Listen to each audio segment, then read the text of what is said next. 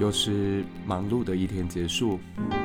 又是看不见尽头的工作进度。这时候，或许你需要来点故事，当成解忧小物。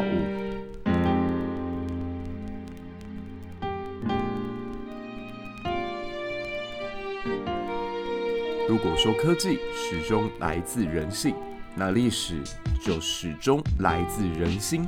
我们在现实社会当中找出问题，并且在历史典籍里找到答案。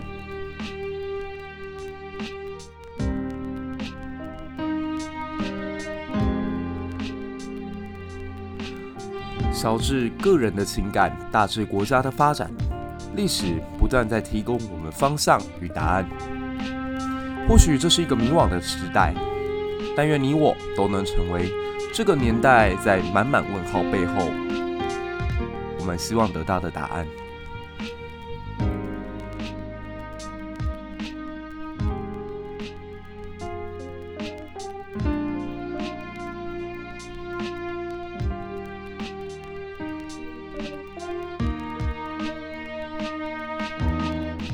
想要跟我们有更多的互动，不要忘了加入我的粉丝专业以及脸书社团，Instagram 上面也可以做出及时的回应。如果喜欢节目的话，不要忘了给我们一杯咖啡作为小小的赞助哦。你的鼓励将会是我做节目最大的动力。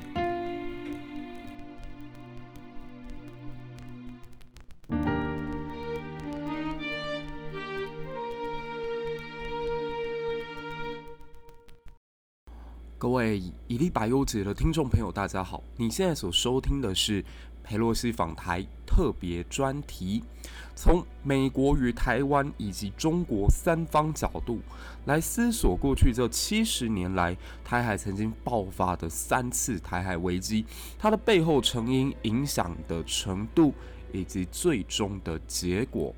这期节目当中，我们要特别看到是佩洛西来到了总统府与蔡英文总统交谈的过程当中。没有只字片语提及中华民国，但他对台湾的保证是一再一再的进行，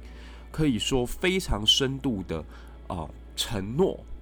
那这背后所折射出来的美国政治的意向跟动态又是什么？我们今天晚上也会特别跟叶耀元教授进行连线以及直播来进行分析。那今天呢，我就先暂时以历史的角度带大家来看过去发生在台海两岸之间的三次台海危机。那一切的起因必须要从一九四零年代末期的国共内战开始说。在国共内战爆发之初，原本国共两党在重庆曾经进行过十月的双十谈判。会议过程当中，我们可以看到蒋介石在日记里面多次误判了他的对手毛泽东，甚至表示他认为毛泽东现在所有的反应只证明了一件事情，就是优势在我。毛泽东很可怜，但随后在国共内战爆发之后，蒋介石一系列如灾难性的误判，导致战局慢慢的倾向了共产党。甚至在这里，我们可以看到中国的网友戏称蒋介石叫“微操大师”，说他习惯坐在他的总部进行对前线所有迷之操作。他认为自己这么做可能很英明吧，但最终导致的结果。历史已经可以验证，他完成了一个可能今世世界纪录上面再也不会有人突破的一个成绩，就在短短的四年之内丢掉了九百多万平方公里的土地，可谓是前无古人，而且后无来者啊！习近平，你要挑战看看吗？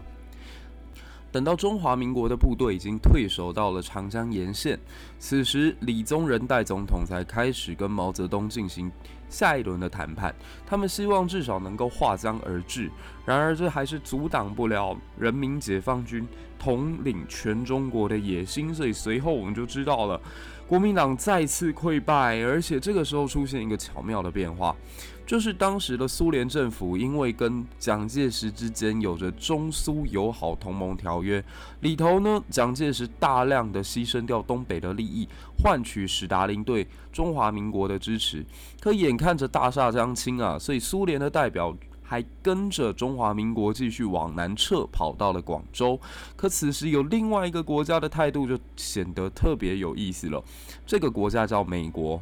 美国当时在华的这一位大使叫做司徒雷登。司徒雷登并没有随着国民政府继续往南撤，所以这个时候也就表现出杜鲁门政府对于中华民国这样一个猪一般的队友深深的不满。他们投入了不知道多少的资源在这一个国家当中。但是我们可以看到，拥有美军装备、拥有美军武器、拥有美国支持的中华民国，却始终打不出一个像样的成绩来。可以说，这一记非常大的耳光就打在当时才刚接替罗斯福担任美国总统的杜鲁门身上。多说一句哦，当时的蒋介石居然还在玩押宝游戏，在当届美国总统大选当中去支持民调看起来一路遥遥领先的共和党。杜威，结果后来我们都知道，事实打脸了蒋介石，杜鲁门他奇迹式的获得了胜利，而杜威非常惨淡的落败。但最惨的应该还是蒋介石吧，他随后就要面对到的是一个已经丢掉了百分之九十九国土的局面，然后又押错宝，然后苏联也不会再继续支持他，非常窘迫的三输状况。由此展开了在沈志华老师书中讲到的中华民国存亡最为关键的时刻。这个时候的杜鲁门政府，他们认为最大的敌人就是苏联。如果能够团结身边所有反苏的力量，构成一道防线的话，那与中华人民共和国合作，还是与中华民国合作，都没有差。那这个局面一直到什么时候才打破呢？很多人认为可能跟韩战有关，因为韩战把中华人民共和国往苏联方向一面倒的局势表达得非常清楚。但或许可能更提早一点哦，就是在中华人民共和国建国之后，立刻承认了中华民国时代所签订的中苏友好同盟条约，也就是东北的利益会继续输血给苏联，未来无论谁做主北京，都会跟史达林称兄道弟。这让美国发现了他们战略上面有一个误判：中华人民共和国至少在目下绝对不是一个合作的盟友。这也就是为什么，虽然美国一方面递出了对华白皮书，在对华白皮书当中澄清，中华民国之所以丢掉了大陆所有的领土这件事情，不能怪我们美国，这是因为蒋介石政府他们内部的贪污腐败、国军纪律涣散所导致的悲剧结果。如果把这些责任归责于华盛顿方面，这对我们而言完全不公平。那看似就是要放弃中华民国啦，所以当时不是还有一个这样的小故事吗？说美国国务卿曾经派人到台北的总统府来痛骂蒋介石，蒋介石憋着一口气哦，就是一肚子的气，不知道往哪撒，然后就叫陈诚跟蒋经国进来见他。两个人当时在进到总统府办公室的时候，可以说是非常的颤颤巍巍啊，完全不晓得接下来我们的蒋总统会用多么难听的言辞来辱骂这两个人以泄气。结果想不到蒋介石居然是泪眼汪汪的告诉两个人说：“还好美国没有放弃我们，因为他派人来骂我了。”那这也就呈现了当时中华民国在一个困境当中，忽然间找到转机。那美国至少在此时只是获得这样一个资讯，说中华人民共和国不会是合作伙伴。那是什么时候才确认中华人民共和国有对外扩张的野心，甚至不是伙伴以外，还可能是敌人呢？没错，这就是韩战。那韩战一口气打到了一九五二年，艾森豪曾经多次到达前线，而且还下达了可能时时刻刻对北京进行核子武器震慑这样子的，嗯，非常强烈的表态，才使得双方有机会以三十八度线为界。签下了这个所谓南北韩分治的合约，哦，不过这个合约直到现在南北韩双方的代表都没有签订哦，所以南北韩在目前以国际法或者国际的角度来看，它还是处于一个战争的状态。那我们把标的回到台湾，台湾在这个时候获得了第七舰队的保护，从此之后确立了在这里的统治根基，因此台湾才有机会免于赤化。过了两年之后，这就有趣了，这就是号称历史上第一次的台海危机。一九五四年的时候，当时中华人民共和国希望能够测试美国保护台湾的决心，美国到底对中华民国这个盟友是什么态度？所以他在浙江沿海发动了所谓的一江山战役。那一江山战役当中，国军可以说是在这里付出了惨痛的代价，集体玉碎。而这也让蒋经国决定向自己的父亲报告，不要再牺牲大陈岛居民了。同样位处在浙江的外海，虽然蒋介石对浙江是非常非常有感情，他就浙江奉化人嘛，所以当然是希望能够紧咬着这旁边的两个小岛不放。但眼看着形势比人强，在如此局面之下，只好撤出大陈岛所有的居民。这就是历史上所谓的大陈义胞。那大陈义胞的后代其实一直在台湾都有很不错的发展。他们当初来的时候可以说是外省人当中最为底层、最为辛苦的一群。那他们现在有几位极具代表性的政要，无论是蓝的还是绿的都有，包括是台北市议员绿营的梁文杰，包括是现在已经没有台北市议员身份但声量很高的罗志强。这些人都是大臣的后代。那这一次台海危机当中，可以说中共的出击迅雷不及掩耳，迅速的把除了台澎金马以外的所有岛屿全部收进囊中。那这个动作呢，想不到给台湾带来了一个危机跟一个转机。好，我们先从转机开始说起。由于这个动作。证明了美国过去在麦克阿瑟时代认定的中国有继续外扩野心这件事情木已成舟，而在日本当时吉田茂政府比较重伤而轻兵，甚至有宪法第九条限制的时候，整个东亚第一岛链上面，美国没有其他合作的对象或者是比较强而有力的盟友。那面对到中国有可能外扩的情况，必须得拉紧台湾了。所以艾森豪就在一江山战役没有多久之后，与中华民国决定签订所谓中美共同防御条约。这在一九五四年。那一九五四年底的这个合约签订之后呢，却也同时带给中华民国一个很大的危险，因为中华人民共和国加速了他们发展核子武器的决心，而且在一九五六年成功试爆。这件事情完全震撼了当时的全球，因为核子武器战争的阴霾似乎已经越来越重。而我们知道的是，毛泽东在拥有核子武器之后，讲话也越来越大声。包括一九五七年，他在听赫鲁雪夫提及以后可能共产世界必须跟资本主义世界和平共处的时候，他讲中国不切不计一切的牺牲与代价，纵使发动核子战争，最后要被炸死三亿人都在所不惜。这席话其实也让当时的苏联感受到中华人民共和国这个政权几乎已经疯了。如果你对照后来的大跃进以及文化大革命，你会发现毛泽东他其实做事还蛮有一贯性的，基本上放弃理智就是，这就是所谓政治不难，丢掉良心而已。那既然已经讲到赫鲁雪夫了，也必须得提及这件事情跟二次的台海危机有着非常大的关联。第二次台海危机爆发的背景在于当时史达林过世。而赫鲁雪夫继位，赫鲁雪夫展开了一系列对史达林的清算，这让中华人民共和国的领袖毛泽东感到很不安。第一个不安的点在于，未来会不会我的接班人也有样学样的对我进行清算？第二是，现在史达林过世了，我跟史达林是同同辈的，我们是平起平坐的。你一个后生小辈，凭什么成为共产世界的老大？我得必须到莫斯科去跟你争一争。所以在这双重心魔的加持之下，我们都知道他对内后来发动了所谓文化大革命，就是要夺权，避免。刘少奇以及邓小平这些人对他的攻击进行他认为不公平的评价，而另一方面呢，他也想要针对金门这个地方来进行打击。为什么选择金门呢？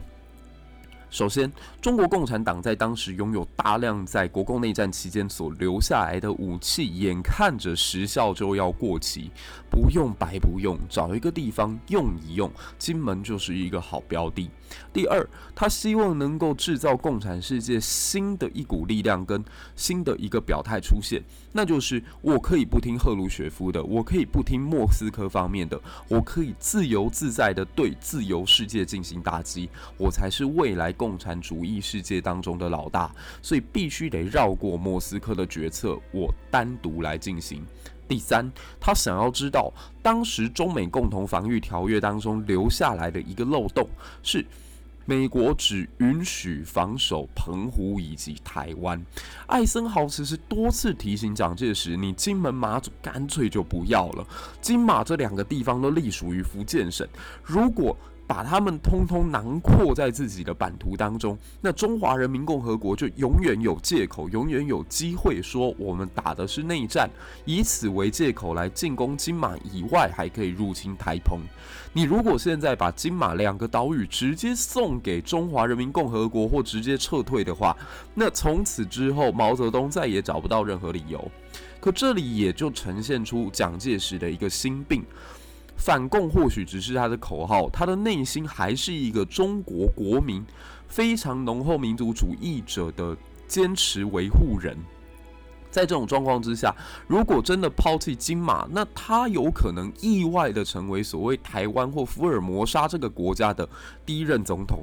这不是他所追求的。也就是因为这个心病，导致后来在一九七二年。他退出了联合国这个决策。我们在二七五八号决议文当中曾经多次反复提及，实际上在二七五八号决议文当中，联合国所驱逐的只是蒋介石的代表。毕竟蒋介石在当时国际环境当中，他做出来的策略是不符合民主世界或民主自由阵营当中的利益的，甚至多次美国会非常怀疑你到底想干什么。举例而言，好了，当时曾经。在蒋经国一九五七年的时候，他全面掌握情治系统的时候，听闻美国驻台单位里头可能有支持台独的证据，于是他立刻下令去进行对这个驻美单位的调查。这个调查是非常非常违背呃国际礼仪的，翻箱倒柜，只差把黑道再放进来而已。于是。让美国开始怀疑，到底台湾这个盟友在想什么？那当然了，过去也有中国的评论员认为，蒋介石玩的这一手策略很厉害。他一方面以台独来威胁中共，就是告诉中共说，你继续在逼迫我的话，我就独立给你看；一方面以统一来威胁美国，就如果你逼迫我真的要成为福尔摩沙国总统或台湾国总统的话，对不起，我会投共。我跟共产党之间一直保持着往来。这种两面三刀，当然在当时看起来是聪明的，但实际上你现在从历史回过头来看，所有中华民国或者说台湾当时的外交困境，最后成为亚细亚孤儿。对不起，蒋介石他难辞其咎。那二次的台海危机当中，金门总共被炮击了一百多天。我们也知道，八二三炮战后来演变出一个很诡异的状况，叫单打双不打。可见当时蒋介石跟毛泽东之间彼此是有默契的，甚至这个时候的艾森豪跟他们两个人也有默契。他们彼此的底线是共产党军队不登金门岛，蒋介石必须放弃反攻大陆的想法。而中共这边要确保台湾不会以台湾为名独立成为一个国家，于是，在第二次台海危机当中，一个非常微妙的状态之下，三方各取所需，或三方都在不太满意的情况当中，找到了一个妥协的点，此即第二次台海危机。可是讲到这里，我是非常非常的感慨啦。在大国或者这些政治独裁者的眼中，仿佛只是谈判博弈的棋子，但实际上不知道牺牲了多少军人、多少青年人的血，他们可能永远就躺在金门的战场之上了。进入到蒋经国时代之后。大家可能现在对蒋经国的普遍印象并不算太差，但可千万不要忘了，其实台美之间关系降到冰点，就是在蒋经国时代，一九七八年美国换上了一个新任总统，叫卡特。卡特实际上是一个花生农，他对于外交策略以及当时的国际局势可以说是处于严重误判的状况之下，所以他为了要能够突破，为了能够在外交上面有所表现，为了能够更加努力的继承所谓季星级路线，能够更多的去完成对苏联的包围网，他选择牺牲了台湾，选择牺牲了中华民国。其实这个名词，我觉得还是必须要定义一下。美国从未牺牲过台湾，因为美国他在所有的外交文告上面没有说过要把台湾送给中国。纵使是他们遵从的 One China Principle，其实也只是说他们承认中华人民共和国，但没有讲到他们认同把台湾视作中国的一部分。我们可以知道的是，他在外交辞令上面用的是 acknowledge。而不是所谓的 recognize。那 recognize 跟 acknowledging 虽然可能在很多 Google 翻译上面都会翻译成承认，但实际上它的落差非常的大。我认知到一件事情，跟我承认一件事情中间当然有巨大的不同。那随着台美三公报的发表，以及所谓到了台美断交或中华民国与美国断交的这段时间。他当时卡特是选在了当年的圣诞节，为什么要选在圣诞节呢？因为如此才能避开所谓国会的监督。那国会也随即在这个策呃政策颁布之后，立刻发表了台美关系法，以此来保障对台湾的安全。那这个安全到底有哪些涵盖的部分呢？其一。任何人都不可以片面的改变现状。其二，我们的确是不会卖给台湾任何武器，但是，但是如果中方增加了他们的军备，那我们也应该要同等的提升。这在后来雷根时代所签订的三公报当中最后一个公报也特别再次声明跟提及。因此，现在我们就在看到底台湾跟中国之间哪一边在片面的改变现状。那说真的，其实现状是一个不可能维持的东西。你现在有看过任何一样物品，哪怕是个植物，它有办法一直存在于同一个地方，完全没有改变吗？不可能。但就看谁是越过那一条红线，在人权问题上，在扩张问题上，在暴力问题上，在军事的威胁上，谁？跨越了这条红线呢？台湾有曾经做过类似跨越台湾海峡中线去威胁福建、上海、北京这样子的动作吗？但相对之下，中国却不断地把他们的手伸进了台湾海峡、巴士海峡，甚至是太平洋。太平洋就已经事关美国的生存线了。大家要记得一个原则：如果台湾真的有一天被中国占领的话，那么东部海域深达千尺的整个海沟就会成为中国停放他们潜水艇，而且让美军难以用雷达侦测到的标的。如此一来，美国的整个太平洋沿岸，包括夏威夷，都会陷入在当年二次世界大战前极为危险的境界。那当然，现在美国基于它的国安问题是绝对不允许这样的事情发生的。那一九八零年代，我们可以说是在台美关系最为紧张或最低谷的时候，都有台美关系法的出台。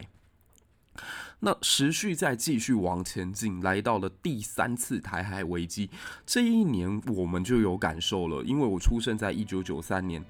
一九九六年爆发台海危机的时候，可以说是全台陷入到大为紧张的状况。今天我们可以看到说台股是有跌的，但是那个跌的幅度与九六年那一次完全可以说是小巫见大巫。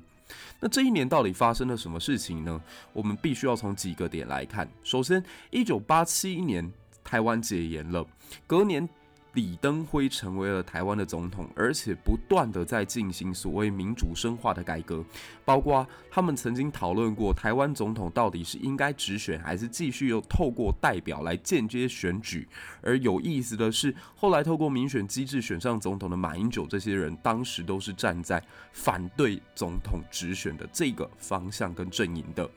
那李登辉透过了一连串的，你无论说是宫廷手段特别高超也好，或地方派系对他的支持也好，或者有大内高手宋楚瑜调和顶难也好，总而言之，来到了一九九五年的时候，李登辉已经可以宣布，我向二二八的家属认错，我决定明年总统直选。然后他也来到了美国，以总统的身份在康奈尔大学发表了演说。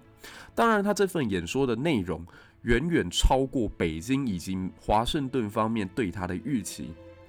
他提到了“民之所欲，常在我心”。其实，民主的精神在中华文化历史当中是可以找到根据的，以此来获取所谓道德或者是话语权上面的高地。你北京政府很难针对这一点来进行挑战。可后面李登辉更进一步的提出一个概念，叫做“中华民国在台湾”。这就有文章可以做了。中华民国在台湾，它等于某种程度上面把这样子的主权概念偷偷的带进了这篇演讲稿当中。也就是说，现在有两个中国，当然是违背过去几十年中华人民共和国不断在努力压缩台湾的时候所提出来的那些讲法，也严重的挑战美国所遵循的 One China Principle。那也就在这种情况之下，李登辉这一趟旅行可能是他个人政治生涯威望的顶点，可同时也是中美两国同时觉得台湾是个 trouble 的开始。那隔年呢，李登辉成功的当选台湾的总统，而且非常有意思的是，他是透过民选授予他权力的。也就是落实了所谓的主权在民。从此之后，在台湾这块土地上的政府，它的权利合法性来自于哪里呢？就来自于这块土地的人民。虽然他没有明讲，但这就是实质台独了。什么叫做独立国家呢？就是他的权利来自于这片土地上面的人民，而且经过了这群人民充分的授权。中华人民共和国此后很难，甚至已经完全不可能再透过任何的宣称来统治台湾。这也就是为什么当时江泽民政府会暴跳如雷，甚至必须对台湾沿海进行实弹射击的原因。那当时美国眼看着中华人民共和国似乎已经快要失去理智了。在福建沿海、广东沿海，可以看到他们部署了大量的飞弹。解放军不断的军演，似乎攻台之日就是在李登辉当选之时啊！所以，美国纵使此时是一位极为亲中的总统克林顿先生，他都得必须要派遣第七舰队来协防台湾海峡。那这个动作其实是震撼到中国的。中国其实在整个九零年代有好几个心病，我们来分析分批的来进行解读。第一个心病是，他们过去认为自己的陆军可以号称是天下无敌，纵使不是无敌，也是第二吧，仅次于美国。可是呢，也就在六年前，有一个号称世界上第三强国、陆军数量直接破百万的大国，被美国以先进武器在波湾战争当中打成了废墟。这个国家就是伊拉克，当时统领伊拉克的人就是海山。如果说，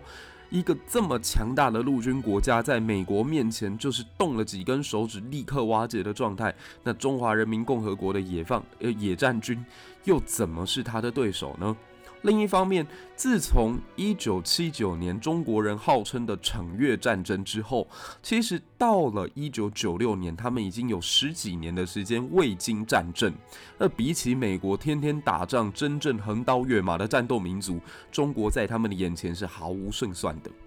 还有一点，就是在天安门事件之后，中国急需改变它的国际形象，这样才能够吸引到外资来提振他们的经济，让他们能够继续维持每年百分之八到百分之十的经济成长率嘛。如果现在发动战争，整个华南全部已经开放的这些自由经济区，他们所有过去几十年的努力也会付诸东流。所以这个时间点，你可以看到中国。绑手绑脚，想要做事情，但是很困难。那克林顿这一边呢？美国其实他们也感觉到有点不爽，他总觉得好像现在被台湾当枪使了。如果美国因此要卷入一场台湾跟中国之间的战争，那美国在当时是没有意愿的。不要忘了，美国政府到了二零一五年奥巴马下台之前，好啊，哪怕是等到川普上台的前两年。对中国态度一向都是亲善，因为你站在一个商人的角度来想啊，美国对中国的贸易数字如此之巨大，美国对中国的依赖度如此之高，没有道理这个时候为了小小的台湾牺牲掉整个中国的市场啊。所以，美国在第三次台海危机之后，也感觉到对李登辉是有所不满的。诶，这也就很有趣喽，促成了在隔年，为什么美国众议院的院长金瑞气他必须要来到台湾，而且还见到了李登辉总统。虽然只停留了三个小时，但这里面大有文章啊！矢板明夫先生曾经分析过，当时在中国、美国、台湾三边之间，必须要找到有办法能够穿梭其间，而且说话有分量，足以让这个冲突降温下来的关键角色。那这个角色当然就落在了当时众议院的领袖金瑞气的身上。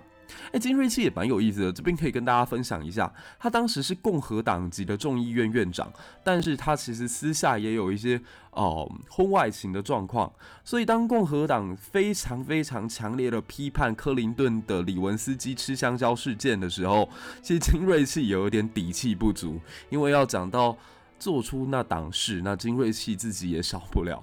那金瑞气后来来到了台湾，主要是希望透过这趟旅行。得到李登辉的承诺，是在他的任内不宣布台湾独立。那如此一来，又可以跟中国交代，又能够平息两岸的风波，一方面又能保障美国还是跟台湾关系是友好的。即使你们现在有点调皮，不太听我们的话，但我会保护你的安全。厉害了吧？这叫做一石三鸟啊！所以，如果我们看过去三次台海危机，你都会感觉得到。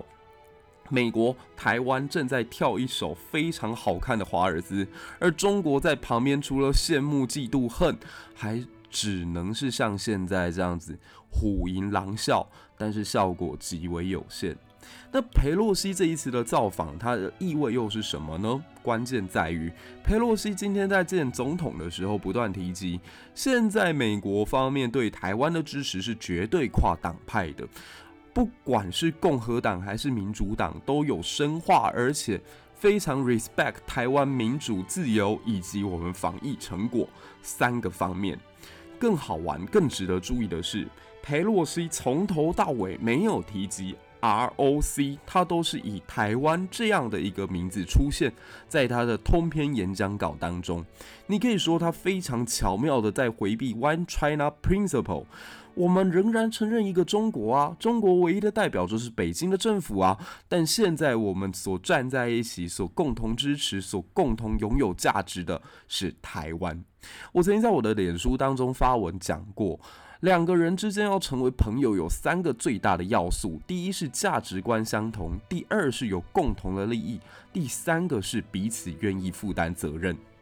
台湾与美国是不是这样的关系呢？是啊，我们在价值观上面追求自由民主，甚至台湾人会看《美国队长》这样的电影吗？这完全就是大美国英雄主义之下的产物啊！可台湾人也是乐此不疲。台湾人就算是使用了抖音这么中国的 APP，在里头我们很喜欢放的也是 Justin Bieber 的《Love Yourself》。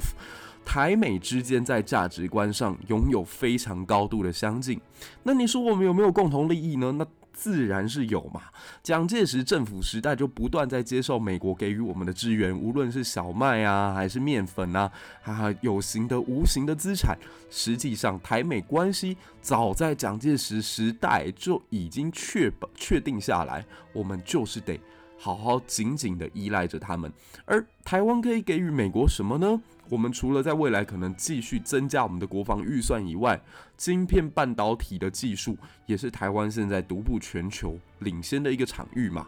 今年二月的时候，欧盟不就曾经发表过吗？如果台积电不出产半导体的晶片的话，全球的工厂将在两个礼拜之内通通停工。所以现在有些人在讲，不要去看到美国对我们很好就一面倒。现在美国不是一个值得可以信任的朋友，美国不过是想要我们的晶片而已。这句话只对了一半。美国当然想要我们的晶片，没有一段友情之间可以说，哎，你什么都不给我，但我还是爱你。这样的关系非常的痴汉，既不长久，而且令人感到有点过于黏腻。那美国台湾之间有没有共同的责任呢？那当然是有的嘛。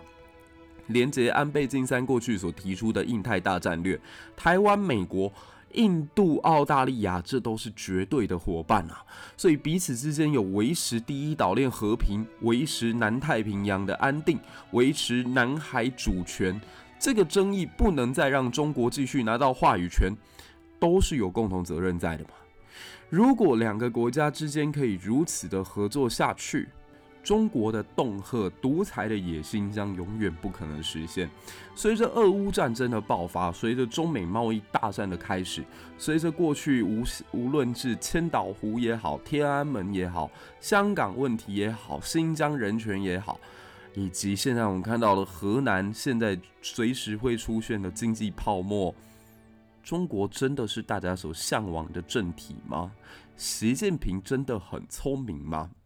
我也希望透过这件事情，让大家仔细的去思考，在我们身边这么多假装客观中立的言论当中，多少人是唱衰裴洛西来台的？多少人是用很像理性的口气告诉我们，裴洛西不会来，裴洛西没有道理来？那又有多少的声音现在又开始转向了？他们大概都是一个三段论。首先，先告诉台湾人不要做梦了，佩洛西美国是不可能来到台湾去冒这个风险的。如果拜登想要连任，他一定会透过跟习近平的对话当中提及关税降低的问题，尽此。来让美国经济得到缓解，所以裴洛西会成为牺牲品，台湾会成为牺牲品，他不可能来。结果裴洛西要来了，等到裴洛西要来了之后，这些人立刻调转矛头，告诉我们裴洛西是来卖军火的，裴洛西会导致台海战争啊！裴洛西的出现是民进党政府罔顾台湾人民安全，故意做的政治宣传啊！大家一定要好好的透过这个机会来过滤你身边的这些声音，谁的判断是理性的，谁的判断是正确的？怎么样的一个判断模型才有助于我们，无论是观察国际、观察市场，还是做人生决策？为你做这个顾问。当英姿飒爽的佩洛西穿着一袭粉红色的西装出现在松山机场的时候，我忽然间觉得蛮有趣的。周一成先生提出一个很有趣的观点，他叫“全世界最有权力的两个男人”，拜登跟习近平都在积极的阻止全世界最追求自由的两个女人——蔡英文跟佩洛西。粉红超跑是我们台湾对于白沙屯妈祖这位女神的戏称。这台飞机降落的时候，我发现，嗯，这也是另类的粉红超跑。今天的佩洛西还要去参观景美人权园区，他要在更多的理解台湾的过去民主发展当中所牺牲的人的故事与历史。我觉得这也是一个很好的机会。台湾值得走向更正确的方向，台湾不应该继续活在被恐吓的声音当中。很多人昨天晚上睡不着，担心中共会不会对我们有军事威胁。啊，我这边一句话。安慰一下大家，我们都是被吓大的，但我们都长大了。